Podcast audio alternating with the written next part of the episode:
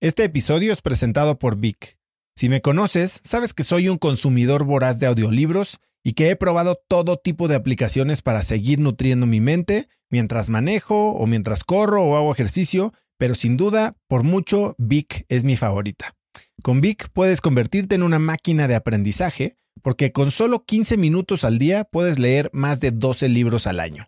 En Vic tienen más de 250 mil títulos y puedes escuchar resúmenes de bestsellers en menos de 15 minutos o libros completos, incluido mi libro Haz lo que importa, así como mis Vic originales como Cómo combatir el síndrome del impostor. Vic, por ser escucha de cracks, te regala 7 días de prueba y después contenido ilimitado por solo 167 pesos al mes en un pago anual de 1.999 pesos al suscribirte a Vic. Simplemente ve a cracks.la diagonal Vic. Vic se escribe B alta E E K.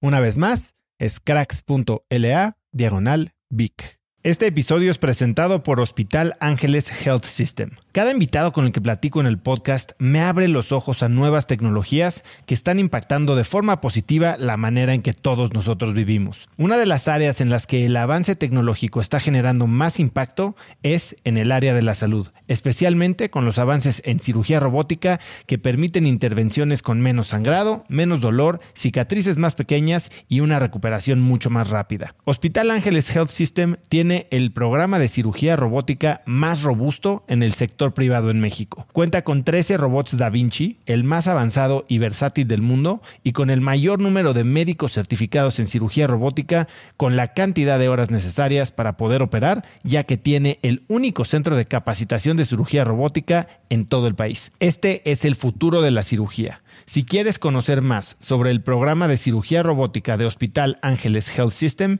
y ver el directorio de doctores, visita cracks.la diagonal ángeles. Una vez más, es cracks.la diagonal ángeles. Consulta a tu médico. Me voy al torneo el domingo que me levanto, me acuerdo de final, le dije a mi mamá, ay mamá, me siento bien cansada. Le dije, no tengo ganas de jugar. Y me dijo, no, te pones las ganas y te activas porque te toca la final en una hora. Me acuerdo perfecto que yo le hablo a, mi nutrióloga y le digo, oye Betty, le dije, siento mi cuerpo súper pesado, ¿qué desayuno? Me da la dieta le hablo a mi psicóloga y me dice, no, Pau, esa actitud, métete y, y, dale. No, ahí no tenía nadie de mi equipo más que mi entrenadora, me acuerdo perfecto. Y cuando llegó el partido, después de tres horas y media me ganan. No, yo, yo hace cuenta que sentía que me habían bajado el telón y se acabó la carrera de Paula. Y era mi primera derrota después de tres años, ocho meses.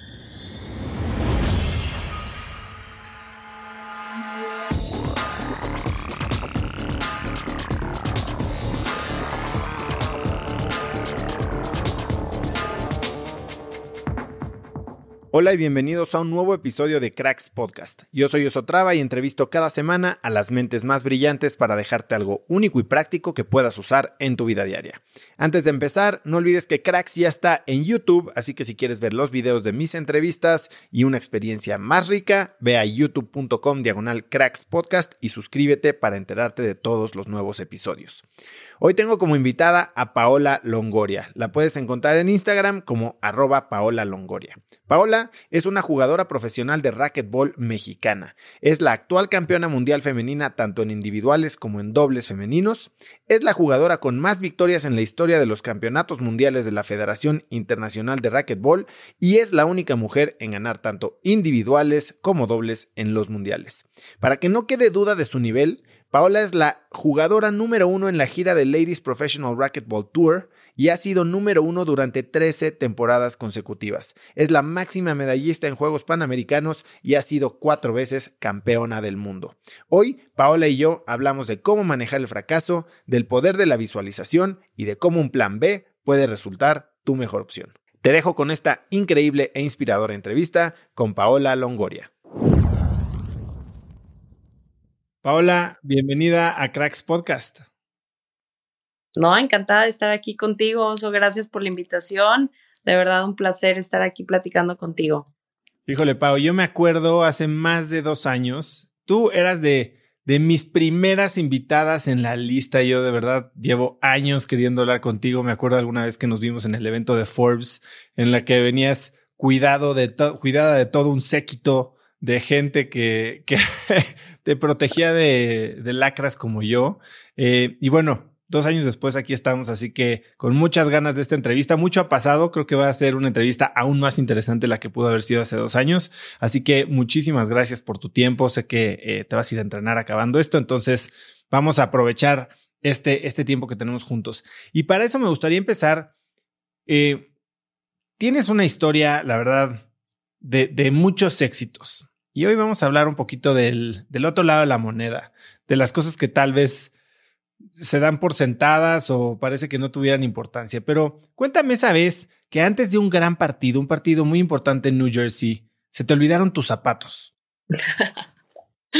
Ay, no, sí, la verdad es que tienes toda la razón, Oso. A veces damos por sentado muchas cosas y quizás se vuelve tan monótono cuando vas a competir. Digo, obviamente no se me pueden olvidar ciertas cositas importantes y ese día fueron los tenis, que es justamente con los que jugaba. Me acuerdo perfecto que mi mamá fue conmigo a ese torneo y no sé por qué razón le dije, mamá, pásame mis tenis de juego. Me dijo, sí, y me los dejó al ladito de mi maleta pero yo di por hecho que ella los había metido a la maleta. Entonces, ay, no, fue toda una locura porque salí corriendo, mi entrenadora ya de Paola, necesitas llegar a calentar y yo que ya vámonos, me estaba quedando con una familia que eran patrocinadores de ese torneo. No, hasta dejamos a la mamá del señor, o sea, todo mal, imagínate. Pero cuando, cuando me doy cuenta justo que llegó al club, que terminó de calentar, yo traía unos tenis normales, me dice mi entrenadora, ya ponte los tenis de juego, yo sí, ya voy. Y yo, bueno, mira, quería, pero escarbar, escarbar y escarbar. Y yo, ¿dónde están mis tenis? Y lo primero, obviamente, que volteo y a mi mamá, pues le voy a echar la culpa, ¿no? Y le dije, mamá, ¿dónde están mis tenis? Y me dice, ¿cómo que dónde están? Te los dejé al lado. Y yo, por eso, pero no los metiste. No, pues pensé que los habías metido tú. Ay, no, no sabes, me paniqué. O sea, fue un tema en el que dije, ¿cómo voy a jugar con estos tenis? Con estos me resbalo. Bueno, imagínate que una señora así de, Pau, ¿de qué número calzas? Y yo, ah, del 6 americano. Perfecto, te quedan mis tenis. A ver, úsalos. Y sí, tenía mucho mejor suela los tenis de la señora. No, bueno, ahí tienes, tienes cambiando los tenis. Obviamente el señor donde nos quedábamos con la familia le dice a mi mamá, señora, pues si quiere acompáñeme, yo la llevo y vamos por los tenis de Paula. Y mi mamá, sí, ahorita regreso. Empecé el primero y segundo set con esos tenis. Ay, no, pero gané, vale la pena comentarlo. Oye, Pau, tú, eh, bueno, pues eres multi, multi, hipercampeona número uno del mundo de racquetball, pero al principio hiciste muchos deportes, tengo entendido, y, y hay como dos corrientes de pensamiento, ¿no? De ¿Cómo, ¿Cómo generas campeones mundiales? Una es la teoría de Tiger Woods, en la que, pues como dice Malcolm Gladwell, ¿no? 10.000 horas de práctica, te haces un experto, empiezas a los tres años, foco, foco, foco, foco. Y después está la, teoría de David Epstein en su libro Range, ¿no? Que habla más de perfiles como Roger Federer, que al igual que tú, tomaron el deporte de la raqueta ya un poquito más avanzados después de haber hecho básquetbol y muchas otras cosas. ¿Tú qué piensas de, de estas dos corrientes de pensamiento? Y si tuvieras una hija, un hijo que quisieras hacer un campeón del mundo, ¿qué harías al principio? Primero es detectar el talento y creo que eso es algo muy importante porque yo soy de la idea de que todos nacimos con un talento, solo hay que saberlo aprovechar o también darnos cuenta qué estamos destinados a hacer. En mi caso, tú lo, lo dijiste, o yo practiqué básquet, hice gimnasia, natación, fútbol, fui porrista. La verdad es que mi primer contacto con una raqueta fue de a los seis años de tenis.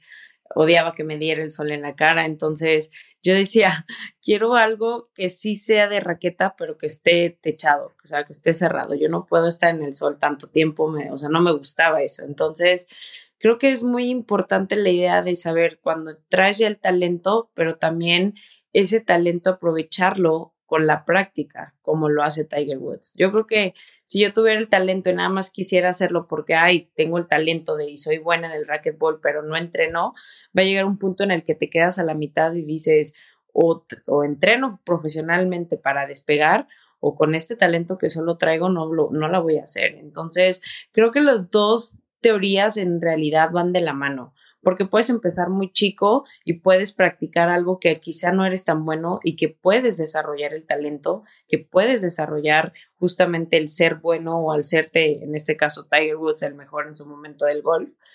Pero también puede ser ese Roger Federer que ya es nato, que ya traes el talento, pero que necesitas entrenarlo. En mi caso, yo te puedo decir algo. Yo siempre, la verdad, fue, gracias a Dios, muy buena en los deportes. Tenía como mucha agilidad. Siempre he sido como súper aguerrida. Nunca me dejo. Y, y, en todos. O sea, la verdad es que cuando jugaba básquet quería ser la canastera y lo fui. Jugaba fútbol y era la goleadora y era medio. Entonces subía, bajaba, daba pases de gol. No, ahora vas a reforzar el equipo. Y no sé, o sea, en todos los deportes siempre quise ser la mejor y crecí con esa filosofía en casa. Mis papás nunca me obligaron a hacer el deporte que ellos querían, al contrario, siempre me dieron la libertad tanto a mis hermanos como a mí.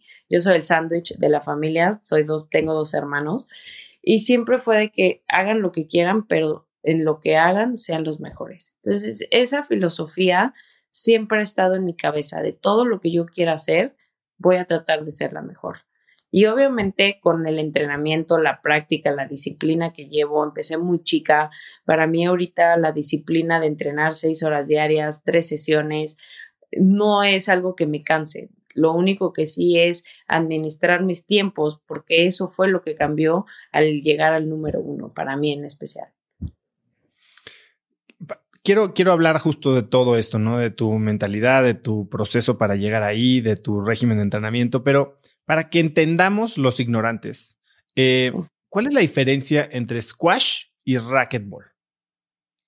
El squash es una cancha, bueno, es, digamos que es un cuarto, lo vamos a llamar cuarto, para que la gente lo pueda diferenciar un poquito. Un cuarto cerrado con las paredes más chicas, no hay techo, hay una tabla roca abajo que si le pegas ahí es mala y este, la raqueta de squash es mucho más larga, eh, la pelota también bota menos y el formato es muy diferente al racquetball. El racket es una cancha, un cuarto cerrado mucho más grande con paredes o cristales, hay techo, eh, no hay tabla roca abajo, o sea, el racket entre más abajo le pegues mucho mejor, es como puedes hacer los puntos. Siempre tiene que pegar en el frontis y luego en las paredes laterales o donde tú quieras y solo puede dar un bote la raqueta tiene que ir amarrada a un cordón, de preferencia utilizamos guante porque el grip es muy resbaloso y lentes de protección porque un pelotazo puedes perder el ojo. Eh, es el deporte extremo de raqueta, el deporte donde necesitas muchos reflejos, mucha velocidad, mucha fuerza, tanto en brazo como en pierna, necesitas coordinación, necesitas saber exactamente la posición de la cancha de, de, pues manejar el centro porque es donde realmente ganan los puntos y tienes dos saques, tiene que pasar de la primera línea, no de la punteada, sino de la anterior, que es un cuadrito donde sacas y puedes sacar de toda de la parte que tú quieras, simplemente pasar la pelota del frontis a la segunda línea. Ese es el primer saque. Y en la larga es en frontis y que no pegue la pared de atrás. Si, eh, solamente durante, los, durante el saque, ya después durante el rally, todo juega. Me queda ya mucho más claro, sobre todo con el tema de, de la roca o la, como le dijiste, la tabla roca. Algo que diferencia mucho al racket del squash. En el squash, si tienes una tabla roca que si suena, incluso le pegas y suena fuertísimo, es mala en el racket no hay tabla roca. Entre más abajo le pegues, mucho mejor. Solo puede dar un bote. Y si pega en el piso primero y luego en, la, en el frontis, es skip, es el tiro mano.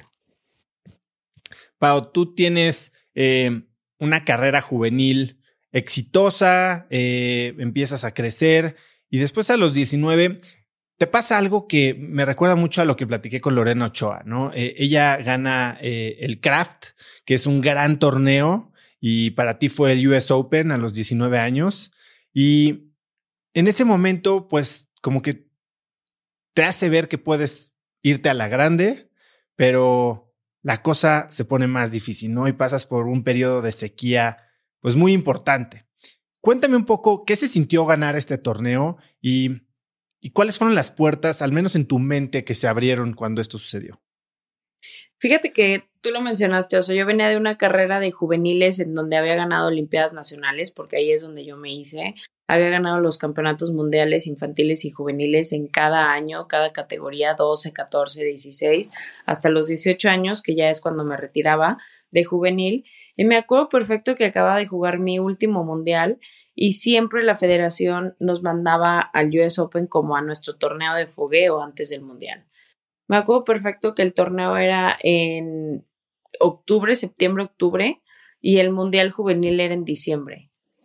Entonces jugaba el último US Open, bueno, de juvenil de 18, casi 19 años. Y me acuerdo que yo no llegaba ni como la favorita, incluso ni siquiera estaba rankeada en el draw principal. Siempre mi, como que mi meta en ese torneo del US Open había sido cada año que pasaba los qualifiers, porque empecé muy chica en este deporte, me acuerdo perfecto que más me tardaba en tomar un vuelo que cuando llegaba y perdía. O sea, yo decía, ya me pagué, ya iba a jugar y yo, bueno, mínimo ganar la primera ronda y ni siquiera la pasaba. Y yo decía, no puede ser, es una frustración horrible porque pues, ¿qué hago ahora? Tengo toda una semana aquí en este torneo. Y me acuerdo perfecto que mis papás siempre me decían, pues ponte a ver a las mejores jugadoras, apréndeles algo, los saques, eh, cómo se paran, eh, los tiros. Y yo, bueno, pues sí, entonces ahí iba yo, me sentaba y como que anotaba de que, ay, mira, esta saca así, ah, este tiro de la número uno me gusta, lo voy a practicar. Pero yo las veía mucho, eso sí. Y me acuerdo que siempre año con año, como que mi meta era, bueno, si perdí en la primera ronda, mínimo voy a pasar a la segunda. Bueno, en qualifiers, mínimo algún día poderme meter al draw principal, ¿no? Y yo, bueno, pues era como que mi, mi tarea o mi meta. Y nunca me imaginé que en el último torneo iba a ganar la final de US Open. O sea, no llegué ni siquiera, te digo, como la favorita. Me tocó jugar tres rondas de qualifier, entrar al draw principal, empezar a jugar con las mejores y justamente me toca la final con la número uno en aquel entonces. No, o sea, yo me acuerdo perfecto que cuando llego a la final, mi mamá voló ese torneo, porque yo solo les hablaba yo, estoy en cuartos de final, estoy en la semi. Y cuando les digo estoy en la final, me acuerdo perfecto que mi mamá, no, yo no me puedo perder esto. Y yo, no, no, no, mejor no vengas, que nervios. No, sí voy a ir. perfecto. Vuela mi mamá. Dice que yo dormida me quejaba, o sea, porque ni siquiera entrenaba las seis horas de ahora. O sea, entrenaba una hora y yo quería ser la mejor del mundo. Yo ya decía, wow, o sea, ya estoy más que preparada. Claro que no. O sea, llego, me dolía todo el cuerpo, ni siquiera sabía que tenía músculos que, que me podían doler, te lo juro. O sea, yo no podía con mi cuerpo antes de la final. Todavía, y pues la verdad no tenía ni siquiera el equipo de entrenadores que hoy tengo, mi equipo multidisciplinario. Y me acuerdo perfecto que le digo a mi mamá, ay mamá, estoy súper cansada, no sé qué hacer para calentarme en el brazo, siento que se me va a caer. Y mi mamá ilusamente me dice, pues ve y entrena una hora antes, o sea, ponte a correr, calienta. Con una hora yo creo que llega súper bien. Y yo, mamá, yo entreno una hora o caliento una hora y yo ya no me puedo parar en esa cancha, o sea, ni de broma. Entonces, yo no sabía como que hacía cositas así de que, bueno, pues unos 20 minutos y todo, pero también tengo que confesar lo que me dio el miedo escénico. Yo nunca había jugado en esta cancha portátil donde todo era de cristal. Estaba Tennis Channel y ESPN eh, pasando esa, iban a, transmitir la final. Me dio como el pánico escénico de decir, mamá, ¿qué pasa si abanico la pelota? O sea, no veo los cristales tan bien porque nunca he jugado en una cancha portátil. Y me dice, a ver, Pau, ya, tranquilicémonos estás aquí por alguna razón, disfruta esta final, no nos tienes que demostrar ya el simple hecho de estar en una final de un Gran Slam, de un US Open, wow, o sea, disfrútalo. Fue, fue ahí como que dije, sí, o sea, es mi sueño, voy a jugar con la mejor del mundo, le voy a aprender mucho, o sea, yo te decía, le voy a aprender. En mi mente como que era, sí puedo ganar, pero no estaba al 100% convencida de que lo podía hacer y salí a disfrutarlo y creo que esa es la parte de la otra moneda cuando no eres número uno. No tienes la presión, no tienes que demostrarle a nadie, a nada, solo sales, disfrutas, vives el momento y gané. Y la que tenía la presión era la número uno, era tengo que ganar, es un gran slam, no me puede ganar esta niña de 18 años, eh, ni siquiera tenía un ranking, o sea, de que tú dijeras, bueno, se va a enfrentar con la número 15 o algo, o sea, no, no venía ni siquiera como la favorita. Y pues ganó el, US Open y fue el torneo que me abrió el panorama de que podía llegar a ser número uno. Yo decía, este torneo le acabo de ganar a la mejor del mundo, puedo ser la número uno. me abre este panorama. Estaba yo en la prepa acá en San Luis Potosí, casi terminándola. Y me acuerdo que cuando la termino le digo a mis papás, me quiero ir a vivir a Estados Unidos, quiero ir a la academia que está en Stockton, California, donde entrenan casi todos los mejores y pues quiero ir. Y me dicen, pues va, pero pues necesitas primero, eso sí, terminar la escuela y vamos a hacer un plan para que puedas llegar a, pues a las grandes ligas, ¿no? Y ahí empieza toda esta odisea de irme a Estados Unidos. ¿Cómo se veía este plan? O sea, ¿qué, qué cambios, además de irte a vivir a Estados Unidos, qué implicaba ahora sí tomártela en serio? Pues una era dieta, dos, entrenar con un preparador físico allá que de venir entrenando una hora, máximo hora y media, de verdad entrenaba nueve horas o allá en Estados Unidos. O sea, desayunaba, comía y cenaba racquetball, preparación física, este, mucha técnica, que te lo juro que yo llegaba al punto en los torneos ya después de irme a vivir allá, donde ni siquiera, pues, o sea, obvio, amiga, cero. Eh, me desconecté por completo de, pues, mi familia, o sea, mi familia sí tenía contacto, pero ya a veces me acuerdo que les hablaba y yo, ya me voy a dormir, ya no puedo. O sea, estoy sumamente cansada. Pero ¿cómo te fue? No, me fue increíble, estoy, o sea, exhausta, mamá. Real, estoy cansadísima. Y bueno, pues esa parte donde yo no pude vivir como la etapa, pues ni siquiera de, bueno, sí adolescente a allá, pues crecer justamente, yo decía, que, pero eh, hubo un tiempo, me acuerdo, cuando no ganaba y entrenaba muchísimo y me cambiaron todo esto de la alimentación, empecé con el tema de la psicología y, y, era algo nuevo para mí porque en aquel entonces no era tan común un psicólogo deportivo, yo lo veía como, híjole, a lo mejor ya estoy loca o porque me quieren llevar con un psicólogo, o sea, ¿sabes? Toda esta parte fue un poco complicada para mí porque son cambios que te llegan a los 18 años que quizá no estaba preparada, o sea, o ni siquiera sabía lo que implicaba llegar a ser el mejor del mundo, ¿no? Yo decía, bueno, si soy la mejor en juveniles, pues entreno una hora y media, perfecto, para ser profesional a lo mejor y tres. No, error.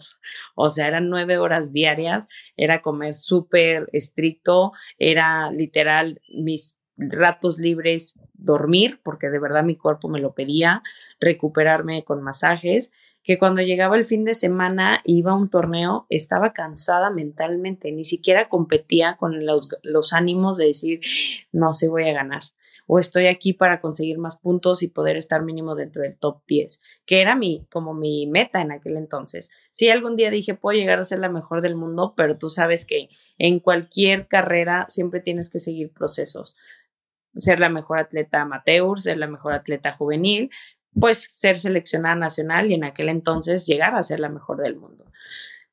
Son procesos que viví y que a veces puedo decirte que me brinqué uno que otro porque gracias a Dios el éxito me llegó a tan pronta edad. A los 18 yo ya había ganado un US Open, pero también son procesos que tienes que vivir y te vuelven a retroceder al lugar que tienes que estar. No te puedes brincar Cuéntame de eso, porque este proceso es como la curva J, ¿no? O sea, para, estás en un lugar, digamos, arriba del cero, y para llegar al 2 o 3 o al 10, tienes que pasar por el menos 5. Y es lo que te pasó entrenando seis veces más de lo que entrenabas y dejas de ganar. Justamente. ¿Cómo manejas eso?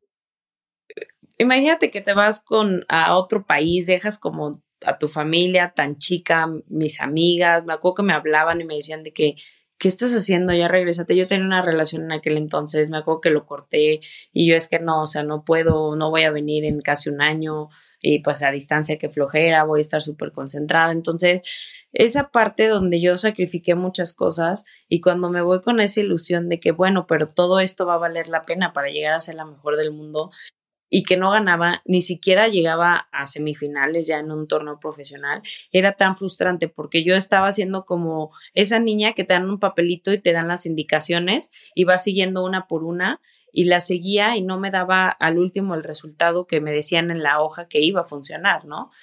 Y yo decía, pero ¿por qué si estoy entrenando como me dicen, estoy comiendo como me dicen, estoy descansando? Ahora sí que todo lo hacía monótono, como seguía la, la instrucción y no ganaba y no ganaba y era una frustración porque yo decía, entonces no soy buena, entonces gané por suerte. Empecé a dudar de mis capacidades. Yo decía, a lo mejor y sí fui la mejor juvenil, pero no soy la mejor atleta profesional en el racquetball.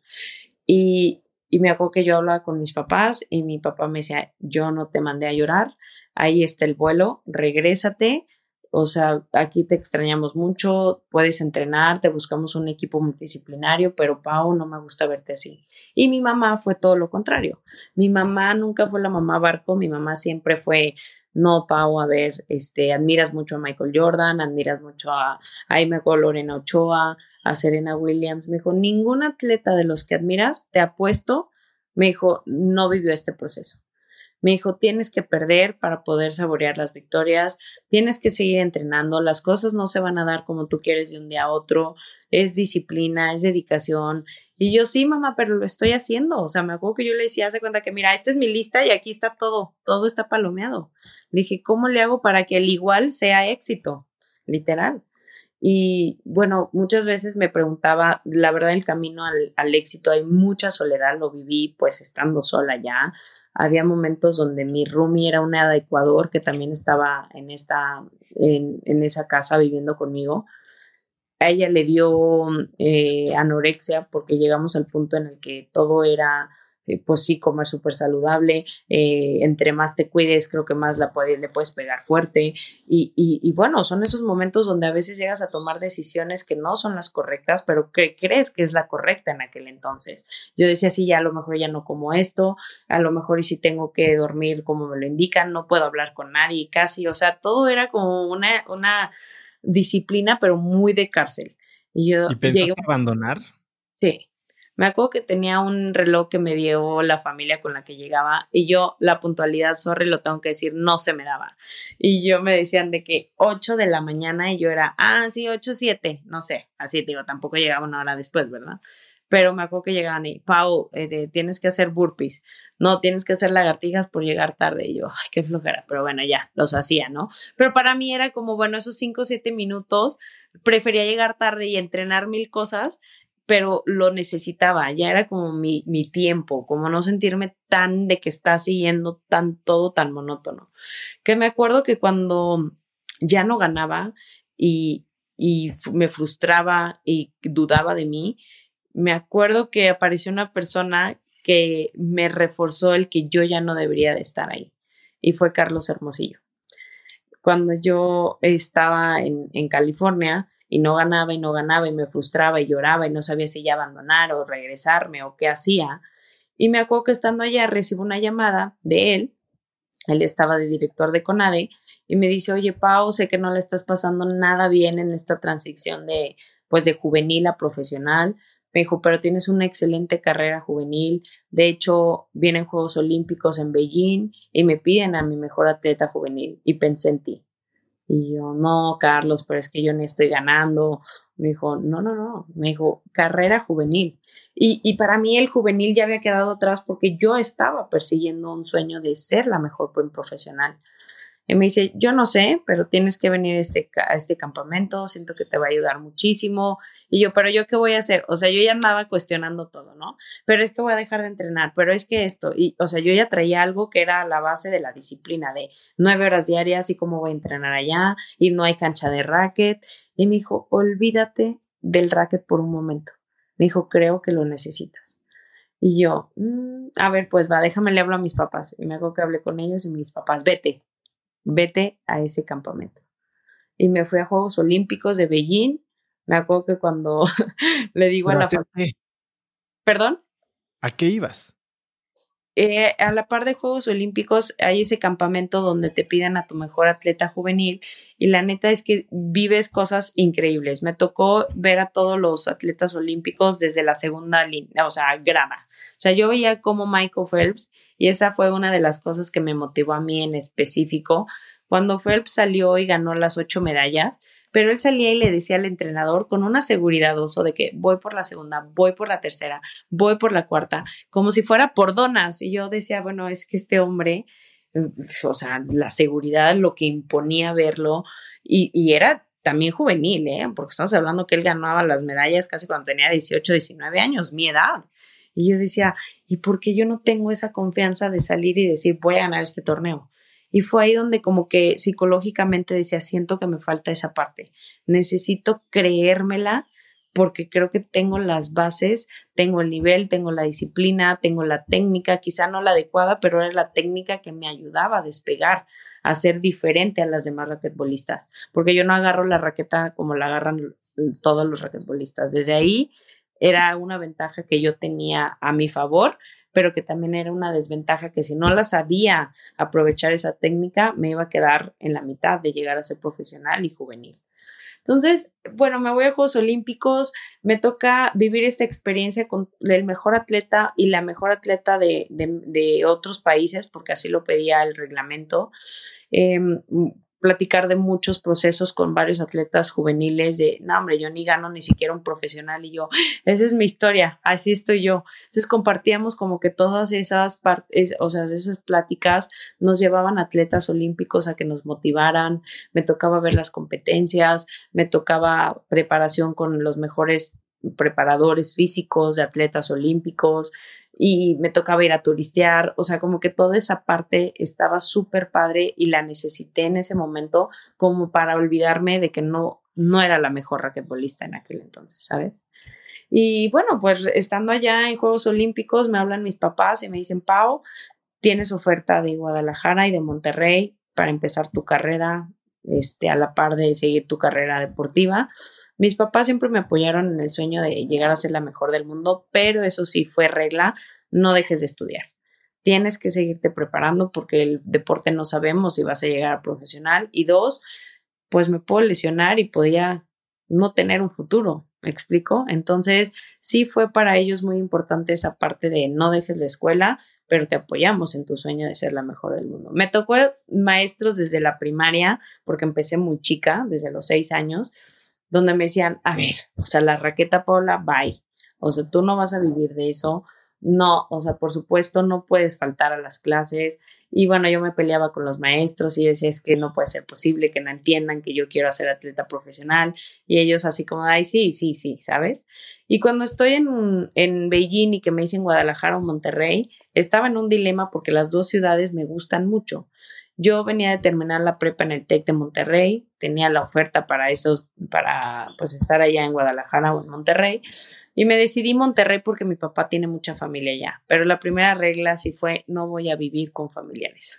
Oye, dime, dime algo, Pau. O sea, en este momento, básicamente, ¿no sentías que estabas echando un paso para atrás?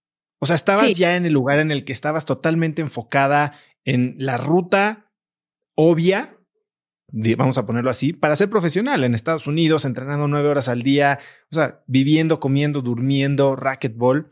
Y ahora te estabas regresando a la escuela, a entrenar por acá, medio que desanimada. ¿Qué, te da Beijing o esta experiencia con otros juniors y, el contacto con atletas olímpicos que te hace como que tomar una pausa? Fíjate que lo que me enseñó Beijing es que si el plan A no funciona, siempre hay un plan B.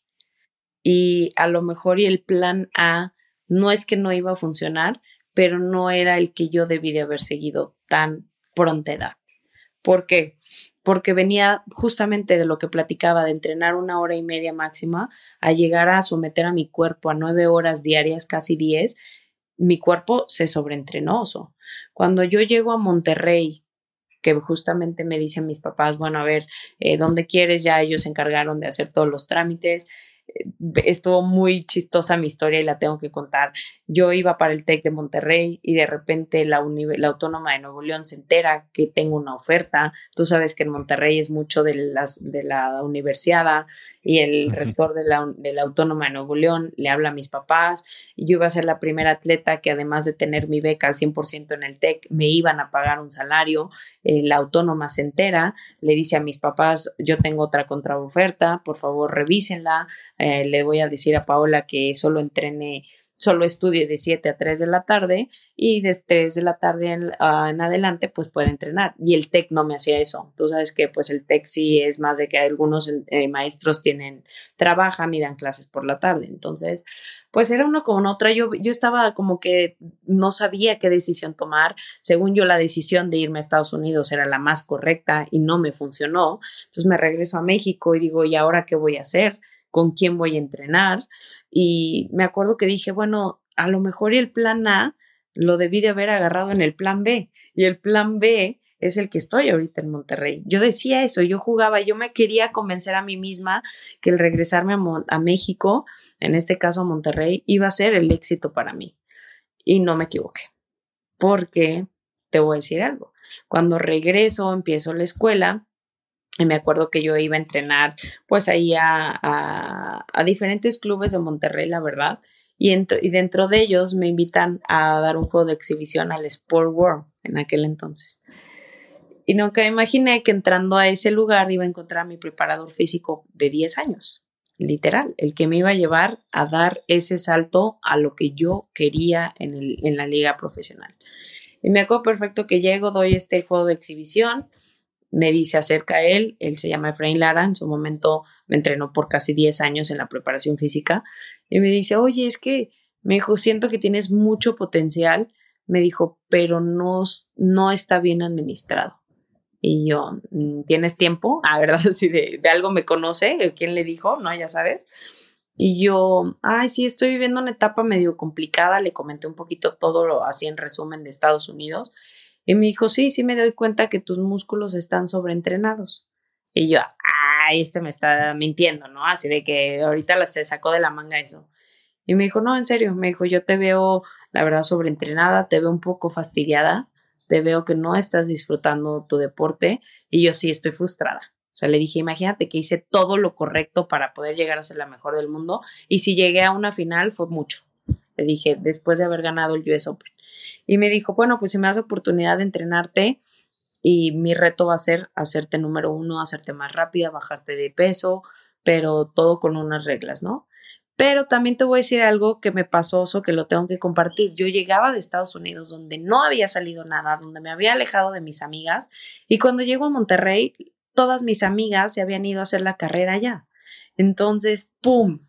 Haz de cuenta que es como el contraste de decir, volveré a sacrificar mi vida personal por seguir un sueño que no lo logré en Estados Unidos, por, por hacer todo esto, ta, ta, ta, ta, ta era como un conflicto y me acuerdo perfecto que mis amigas me hablaban y era de ir al antro, era desvelarme, era así tomar y yo decía, mm, esto está padre, esto me está gustando. Y lo vivía. Y me decían mis amigas, lo sacrificaste mucho. Y yo ahí decía, sí, lo sacrifiqué, no fue número uno.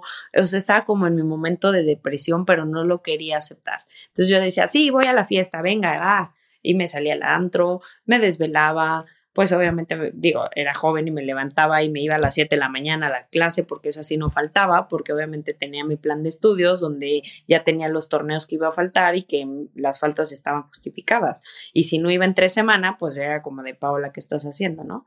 Entonces yo trataba de hacer todo como lo que no había hecho en Estados Unidos y sí puedo decirte que me funcionó en el aspecto em, emocional, pero no en el aspecto para llegar a ser la número porque obviamente la fiesta no se lleva con el deporte y la disciplina, pero yo creo que también viví ese momento que necesitaba vivirlo con mis amigas, de salir, de vivir la fiesta, de ir a un antro, de no creer, de no, de que yo te lo juro, salía al antro y me sentía culpable.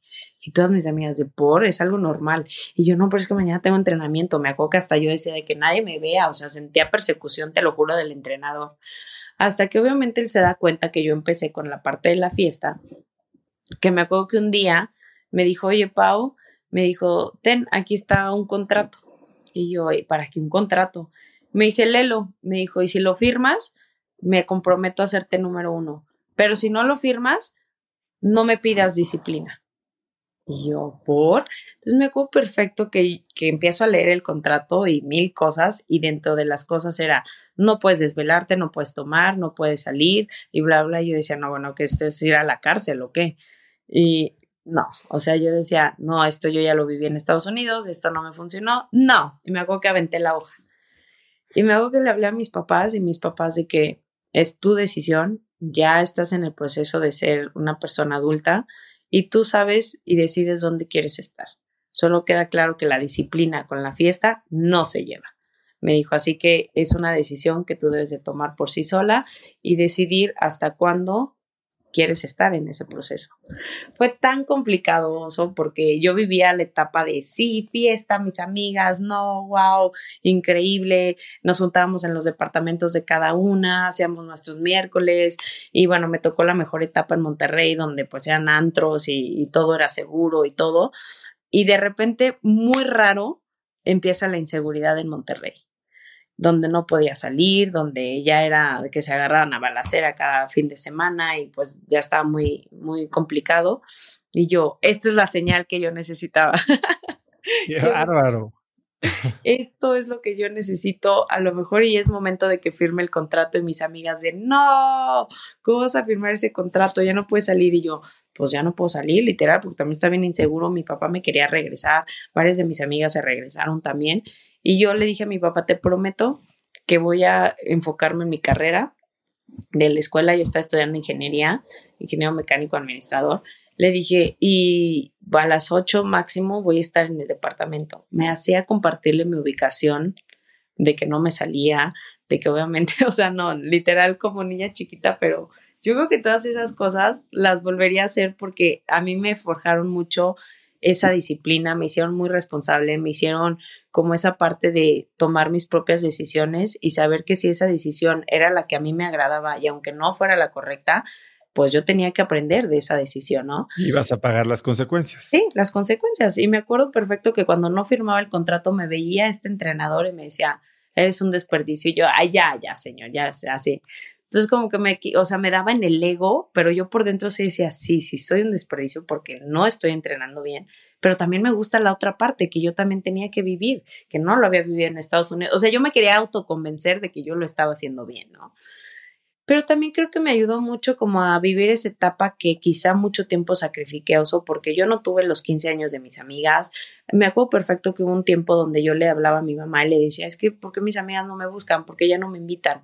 Y mis amigas me decían, Pau, nosotros no te invitamos, no porque no queramos, sino porque entendemos que estás en tu proceso y no queremos ser las culpables de que es que, pues vente a la fiesta o vente a esto. Me dijo, porque queremos también tu éxito, vemos cómo te preparas, ¿sabes? Y una vez que firmas este contrato, que haces el compromiso tanto con tu preparador físico como contigo, ¿cómo, cómo pasa el tiempo? ¿Cuándo empiezas a ver resultados? Porque se dieron. se dieron. Fíjate que firmo el contrato, me acuerdo perfecto que me dijo, justamente, aparte también me ayudó mucho que cuando él me vio y que me decía que estaba sobreentrenada de todo lo que le platiqué que hacía en Estados Unidos, me dijo, yo no te puedo ver hasta en seis meses. Y yo decía, perfecto, por eso también se me puso como esa etapa donde yo salía, porque me dijo, yo ahorita no te puedo entrenar porque no voy a lograr el objetivo que quiero. Vienes demasiado sobreentrenada, necesito que literal descanses tu cuerpo, solo raqueta, no puedes entrenar físico, me dijo, porque si no, no va a funcionar el plan. Y yo, bueno, se cuenta que me acaban de dar justo en la decisión que yo quería. Sí, fiesta, no puedo entrenar, estás perfecto, solo raqueta y, y listo. Pero me acostumbré, viene el proceso donde empiezo a firmar el contrato y empiezo a ver resultados al año. Me acuerdo perfecto que a los seis meses yo sí sentía ese, es que es algo muy raro que te lo juro que yo como atleta lo siento, cuando haces el verdadero clic con tu raqueta. Yo me acuerdo que yo llegaba a una cancha y me sentía la mejor. O sea, yo decía, es que es lo que yo quería sentir estando en Estados Unidos. Una confianza en la cancha, una determinación. Haz de cuenta que yo ni siquiera era la número uno ahí y yo me metía y me creía la número uno. Y cuando estaba en Estados Unidos, no, porque yo sabía que estaba en ese proceso. Entonces, disfrutaba, cambié de la presión de querer ser, ser, ser a voy a dejar que fluya. Si se da, que bueno, y si no, pues bueno, estoy haciendo mi carrera a la par y a lo mejor el deporte solo para el racquetball a, a nivel amateur era la mejor, pero profesional no. Pero luego llegó un punto donde a los 16 años me acuerdo que también fui por primera vez seleccionada nacional ya en la categoría mayor. Y cuando gané mi primer panamericano de racquetball a los 16 y ninguna mexicana lo había ganado en la modalidad de singles, todo eso me hacía como, no es que sí puedo. O sea, gané a los 16 el Panamericano, gano a los 18, casi 19 el US Open, hice todo el historial de Olimpiadas Nacionales ganando oro. Claro que puedo ser la número uno. Entonces yo me quería autoconvencer Y me acuerdo perfecto que vuelvo a, clasificar a, selección mayor y vienen mis primeros Juegos Panamericanos de Guadalajara. Pero ahí fue mi primer compromiso ya con selección donde yo no podía fallar. Entonces, híjole, me acuerdo perfecto que eh, ni siquiera era número uno, yo ya vivía la presión donde me decían no puedes no dar las medallas, o sea, sí o sí las tienes que dar. Y yo, a ver, momento, este es mi primer, mi segundo, tercer año en selección mayor. Yo no he vivido una presión como el que sí o sí tenga que ganarlo, pero también como que me daba ganas de decir, esto es lo que yo necesitaba y también en mi país puedo hacer lo que no pude hacer en Estados Unidos. ¿Me explico? Y bueno, pues firmo el contrato, empiezo con Efraín, empiezo a ver resultados al año, empecé a llegar a finales del tour profesional, no las ganaba, pero jugaba como yo quería jugar, sabía que estaba ahí, le estaba dando a la número uno un dolor de cabeza que era lo que yo quería. Y cuando viene en estos Juegos Panamericanos, me acuerdo perfecto que estaba Bernardo de la Garza como director de CONADE. Y me dijo, Pau, tienes un preparador físico súper bueno, tienes una entrenadora. Ah, bueno, es que aquí voy a hacer un paréntesis de cómo entra mi entrenadora de Estados Unidos. Pierdo las finales, te digo, de los eh, Grand Slams y me acuerdo perfecto que en un torneo importante del Grand Slam, que fue el US Open, yo estaba con un entrenador de Tijuana, que en su momento eh, me ayudó mucho también, pero él ya creía que yo era la número uno y le cobraba a mis papás como si yo fuera la número uno y todavía no lo era. Y él quería, bueno, casi que avión para él, cuarto privado, comida y todo. Mi papá le dice, a ver, momento, momento, o sea, pues sí, va a llegar un punto en el que pidas todo esto y se te va a dar, pero Pau todavía no es número uno. Y me acuerdo que mi papá le pagó el boleto de avión, le pagó hotel y no se subió al vuelo. Entonces yo cuando llego a la final de ese Gran Slam, del US Open, no jugué con un entrenador y me acuerdo que me había preparado muchísimo, había hecho muchas cosas, solo la parte técnica no la tenía ahí. Y pierdo la final. Me acuerdo que yo estaba muy frustrada. O sea, estaba muy enojada, muy triste. Entro, me acuerdo que a los baños de mujeres llorando con mi mamá. Y cuando entro ahí y me estaba como que literal eh, sacando toda la presión, todo lo que sentía la frustración, entra la una de las mejores entrenadoras de Estados Unidos. Se llama Fran Davis y voltea a mi mamá, la ve y me dice mi mamá, pregúntale si quiere ser tu entrenadora. Y yo, ¿qué? O sea, yo llorando así, te lo juro, de la frustración. Y mi mamá lo primero que hace la ve y me dice, Pau, ella, ella puede ser tu entrenadora. Y yo, porque yo estaba muy frustrada que yo decía, no tengo entrenador, he hecho todo, no puede ser posible, mamá. Y mi mamá me decía, Paula, pregúntale. Y yo, ay, no, me da pena. Y mi mamá, le voy a preguntar yo. Y yo, no, me dice, pero yo no hablo inglés, me vas a traducir. Y yo, no, Y yo decía, ¿qué hago? Y me dice, Paula, le voy a preguntar yo. Y mi mamá sí es así, de que le vale. Y yo, no, yo le pregunto, está bien. Y ya me acuerdo que llego, ella se estaba lavando las manos y le dije así de, Fran, este, quiero platicar contigo. Y me dijo, sí, Pau, y me acuerdo que yo estaba llorando y me dijo, solo te quiero decir que jugaste muy bien la final. Me dijo, para tu edad tienes demasiado talento y yo, sí, pero yo quiero que alguien me entrene. Me dijo, ¿cómo? ¿No tienes entrenador? Y yo, no. Y le conté así como en resumen todo. Y le dije, quiero que me entrenes tú. Y me dice, ¿yo? Y me dice, sí. Y yo sí, pero es que ya, o sea, yo ya quería casi que hacer del deal ahí en el baño, literal, el acuerdo. Y me dice, oye, Pau, estoy por dirigir la final del número uno de hombres. Me dijo, déjame, voy a dirigirlo ¿te parece si nos vemos a las 5 de la tarde en este restaurante y platicamos todo? Y yo sí, bueno, hace cuenta que me acababan de dar una pequeña esperanza en todo lo que yo sentía que estaba de nuevo eh, abajo. O sea, los planes que yo sacaba uso, la verdad, sí lo tengo que hacer hincapié, no, no me funcionaban como yo quería o me faltaba ese pequeño brinco para poder estar como número uno. Pero yo sabía que tenía el nivel, ya me sentía mucho más conectada, te digo, en lo técnico a mi raqueta, en lo físico, eh, estaba disfrutando de nueva cuenta mi deporte, porque antes lo veía más como, hijo, tengo que ganar, tengo que ganar, tengo que ganar, tengo que hacer esto, o sea, como todo tan monótono que si no lo hacía, todo se me volvía a derrumbar. Y cuando voy y hablo con esta entrenadora y me dice que sí, no, bueno, yo me sentía en la gloria porque ella eh, pues entrenaba al número uno de hombres también. Entonces yo decía, no puedo tener muchísimo claro, aquí esto es lo que necesitaba Empiezo a trabajar con ella, me voy a Seattle a entrenar y después me la traigo a México y es donde justamente viene todo este proceso de hacer clic con todo mi equipo. Pero me estaba faltando algo muy importante y era un psicólogo deportivo, porque yo ya estaba muy cerca de las jugadoras del tour del primer del top 5, me iba a un quinto set, pero perdía un 12-10, un 11-9 en el quinto, no podía cerrar los partidos. Y me acuerdo perfecto que Bernardo me dice, Pau, vienen los Juegos Panamericanos, es tu primer año en selección mayor, ya en unos Juegos Panamericanos que le dan, o sea, que suman las medallas a México.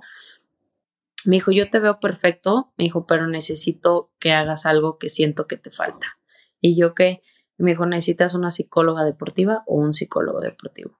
Y yo, no, no estoy loca, yo puedo sin psicólogo, yo no quiero eso. Me dijo, no es que no es pregunta, se tiene que hacer porque la CONADE te da ese servicio. Y yo, pues bueno, a ver, me acuerdo perfecto que cuando me dijo psicólogo, yo automáticamente fue, uh, me está diciendo que estoy loca. O sea, no. Cuéntame de qué se trata el tema de psicología deportiva. Entiendo que ves a Magali, que es tu psicóloga y que lleva un rato contigo, tres veces a la semana. Eh, ¿Cómo se ven estas sesiones? ¿Y qué cambia una vez que tienes acceso a este servicio? Está bien padre porque te ayuda a conocer tu mente, te ayuda, bueno, a mí en lo personal también es entrenarla, porque así como entreno el cardio, así como entreno la técnica, así como entreno ahora sí que toda mi preparación que es externa a lo mental, también necesita la preparación mental. ¿Por qué? Porque llegaba momentos donde físicamente estaba muy bien, pero de repente empezaba a dudar de mí y me cuenta que yo estaba en el partido, pero mi mente estaba afuera, en otro lugar. Y me decía mi entrenadora como de Pau, es que eh, no puede pasar eso. O sea, tienes que estar concentrada, tienes muchas herramientas, tienes que controlar la respiración y yo, respiración, ¿cómo es eso? ¿Sabes? O sea, pues yo respiro, ¿no? Y desde ahí como que yo me bloqueaba de, a ver, ¿cómo voy a respirar? o sea, me dijo, sí, Paola, hay técnicas de relajación, de activación y de para, ¡fum!, soltar como la presión. Y yo, wow, wow. Entonces como que empecé también esa parte de, ah, ok. Me dijo, vamos a hacer meditación. Y yo, las meditaciones, te lo, te lo juro, le puedes preguntar. Y las primeras me daba risa. A ver, bueno, hoy vamos a meditar para que llegues mucho más, no sé, activa al entrenamiento. Yo me acostaba y me daba risa. Entonces me decía, Paola, necesito seriedad. Y yo, ok, sabía. Entonces me acostaba, lo hacía y me volvía a reír. Y yo decía, no, es que esto no es para mí. A ver, cambiamos otra técnica. Me dijo, no, vamos a hacer esto. Entonces empecé una disciplina mental que no estaba yo abierta tanto a esta parte, ¿sabes? Me empezó a preguntar qué, era lo que sentía cuando jugaba, eh, qué era la presión que yo sentía cuando las jugadoras se me acercaban en el marcador, saber controlar la respiración, saber cortar los ritmos de juego, saber pedir los tiempos en los momentos adecuados para cortarle el ritmo a la otra jugadora. Y yo decía... no es solo psicología como defensa, sino también como herramienta de ataque técnicas. ¿Cómo, jugar con la psicología del oponente? Exactamente, porque las jugadoras extranjeras lo hacían conmigo y a mí me frustraba porque yo no sabía cómo reaccionar. Tengo un ejemplo. Que una vez te preguntaron que si te gustaban las hamburguesas. Las hamburguesas. Me preguntó esta número uno, Ronda Reshik, y yo iba ganando el partido y me pregunta de la hamburguesa y yo sí, sí me gustan y me quedé pensando todo el partido de por qué me habrá gustado Pues sí, es una técnica que obviamente ella usaba donde me sacaba de, de mis casillas, o sea, y cuando mi entrenadora me pedía tiempo y me dice, Pau, ¿qué está pasando? Y yo, es que esta vieja me preguntó de la hamburguesa, pues, ¿qué le pasa? No sé qué. Y me dijo, ¿por qué te quedaste en eso?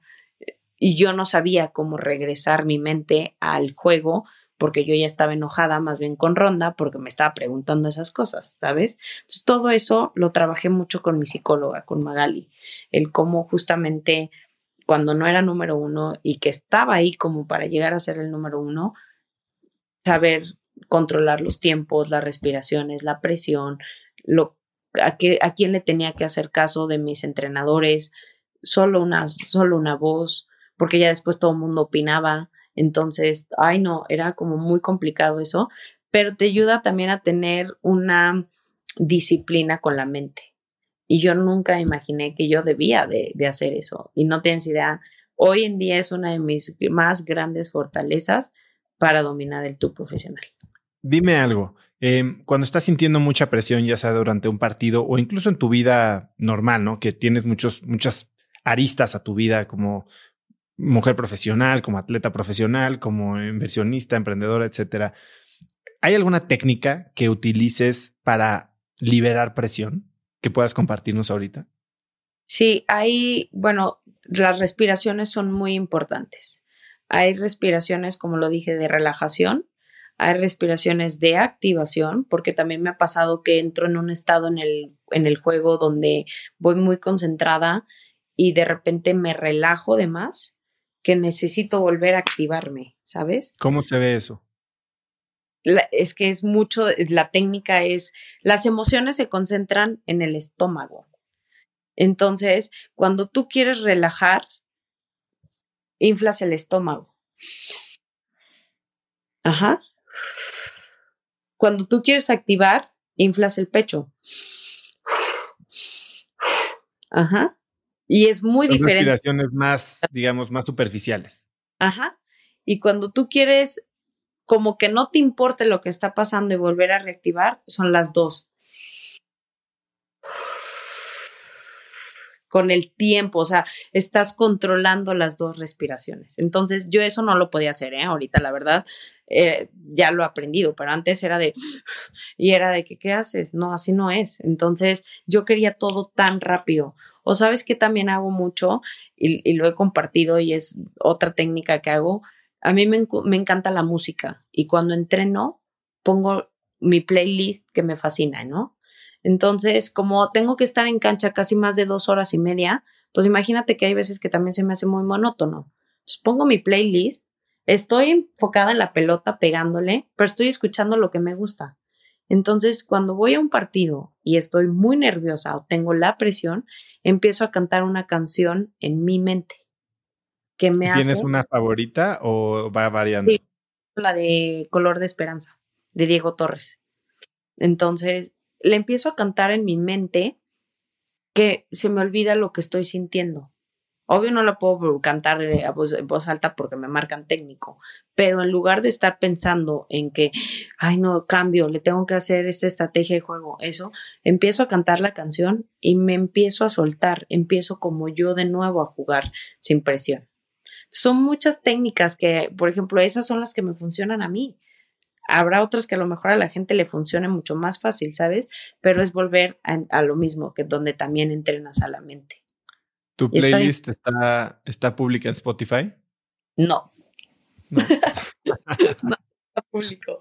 Pero este, me lo han pedido, fíjate, ¿eh? la verdad, pero no, no, no sé, eh, digo, son cositas que en ese aspecto como que mi equipo sí es muy celoso de no puedes poner tu playlist, no puedes subir todos tus entrenamientos. Antes sí lo hacía y hubo un tiempo donde todas las jugadoras pues veían mis entrenamientos. Entonces me dice mi preparador físico que después de Efraín llegó un cubano donde pues yo soy de, de la teoría que el alto rendimiento es como la escuela.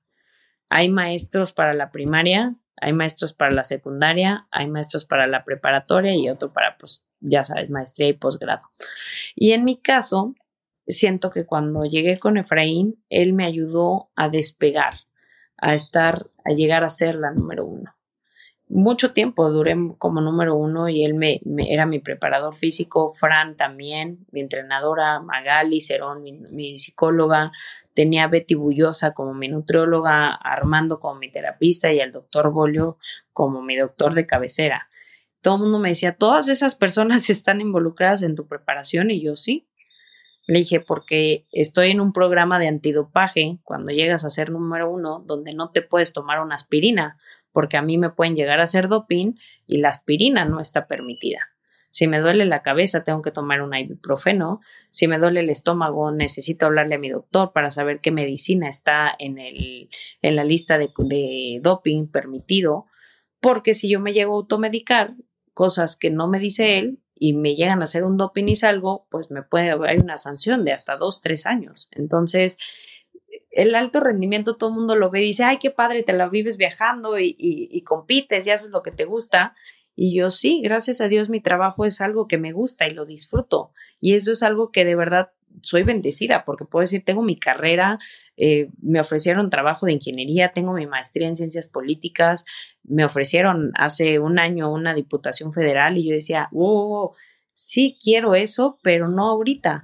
Quiero seguir en mi deporte, todavía tengo mucho que dar. Llegar a ser el número uno, que fue como mi principal sueño, ya lo logré. Ahora me quiero mantener ahí. Y es la parte donde viene la otra moneda, o sea, que, que la verdad está también súper interesante porque en el camino al éxito iba subiendo y me caía y no me funcionaba el plan y bueno, busqué el plan que me funcionó y llegué al número uno, pero ya que estás ahí es, ok, ¿cómo demostrar que no es suerte y que sí tengo el talento? Era mi primer pregunta. llegaste a, a 152 juegos invicta, tres años, ocho meses, 109 títulos, tres años, ocho meses como la número uno del mundo. Eh, ¿cómo, ¿Qué hace eso en tu cabeza? Fíjate que logro ser número uno y yo ya era la persona más feliz de este mundo porque yo me demostré a mí misma que sí tenía el talento para estar ahí en el número uno. Entonces, primer marquita, checkpoint de lo logré. Ahora, ¿qué voy a hacer para mantener este número uno? me acuerdo que agarré a todo mi equipo y yo estaba llorando con ellos súper feliz cuando cierra la, cerro la temporada como número uno, gano las medallas de Juegos Panamericanos, estaba haciendo historia en mi país, a pesar de las limitaciones porque me lesionaba mucho, porque todavía no acababa de encontrar como ese clic de cuántas horas tenía que entrenar, cómo lo tenía que hacer, toda esa parte. Y, y pues yo lloraba, yo decía, yo logré lo que ya, lo que siempre quise, ser número uno ok, pero no quiero que sea suerte. O sea, ya después ya me estaba preocupando mentalmente de que, ¿y si llegué por suerte? ¿Y si no lo vuelvo el siguiente año a lograr? Y me decían, Pau, mi psicóloga me enseñó algo que a veces a la gente nos pasa muy seguido y es empezar a futurear. Me dijo, vive el presente. Esto es lo único que hay.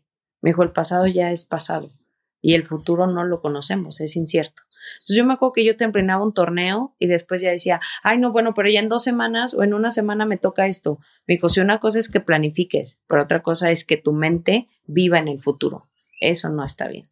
Entonces, esa parte me la enseñó también mucho Magali a disfrutar el torneo que yo estaba jugando, a disfrutar mi preparación de ese momento y no pensar en lo que venía después. Entonces, viene esta parte donde soy número uno, el número uno de hombres se le ocurre decir, yo soy el que tiene el récord de más partidos invictos, ninguna mujer lo va a romper, mucho menos mexicana, o sea, como que me la tiró directo a mí, me dijo, y, me hago que yo escuché esa entrevista y yo agarré a mi equipo y les dije, ¿y si se lo rompemos?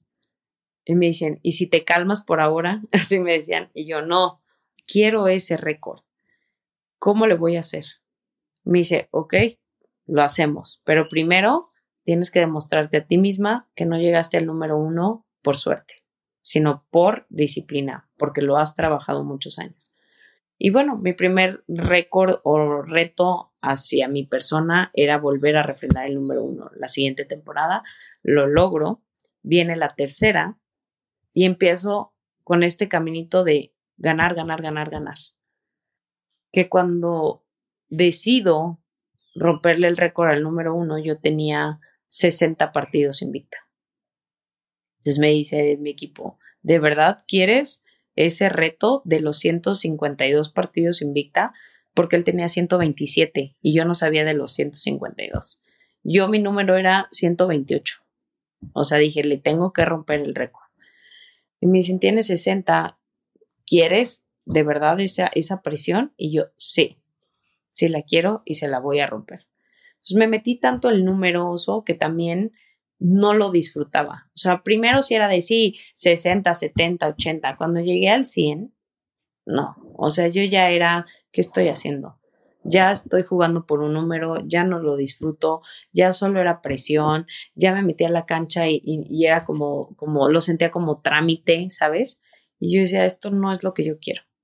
Pero dije, tengo que seguir porque estoy a nada de romperle el récord. Hasta que cuando me hago que tenía 126 partidos y jugué en San Antonio y para, para igualar el récord de los 127 estuve a nada de perder la final. Imagínate que mi, mi trauma más grande fue 126 y la final para el 127, igualarlo, la voy a perder. O sea, no, no me puede estar pasando esto. me acuerdo que llego a San Antonio, me pasó algo muy chistoso porque jugué los primeros dos sets súper bien y hace cuenta que el tercero parecía que habían metido otra Paula. Bueno, me decía mi entrenadora de qué pasó. Me, veía yo y yo, yo, o sea, por ende decía, y si me quito los tenis y me los cambio, y si, o sea, no sabía ni qué hacer porque me estaban ganando. O sea, me estaba jugando muy bien la otra jugadora. Y yo, ¿qué hago? Y yo, no, me hago perfecto. Así que en el cuarto set, ya para entrar al quinto, y dije, es todo o nada. Me hago que agarro, a mi psicóloga Magali y le digo, necesito que me resetes la mente.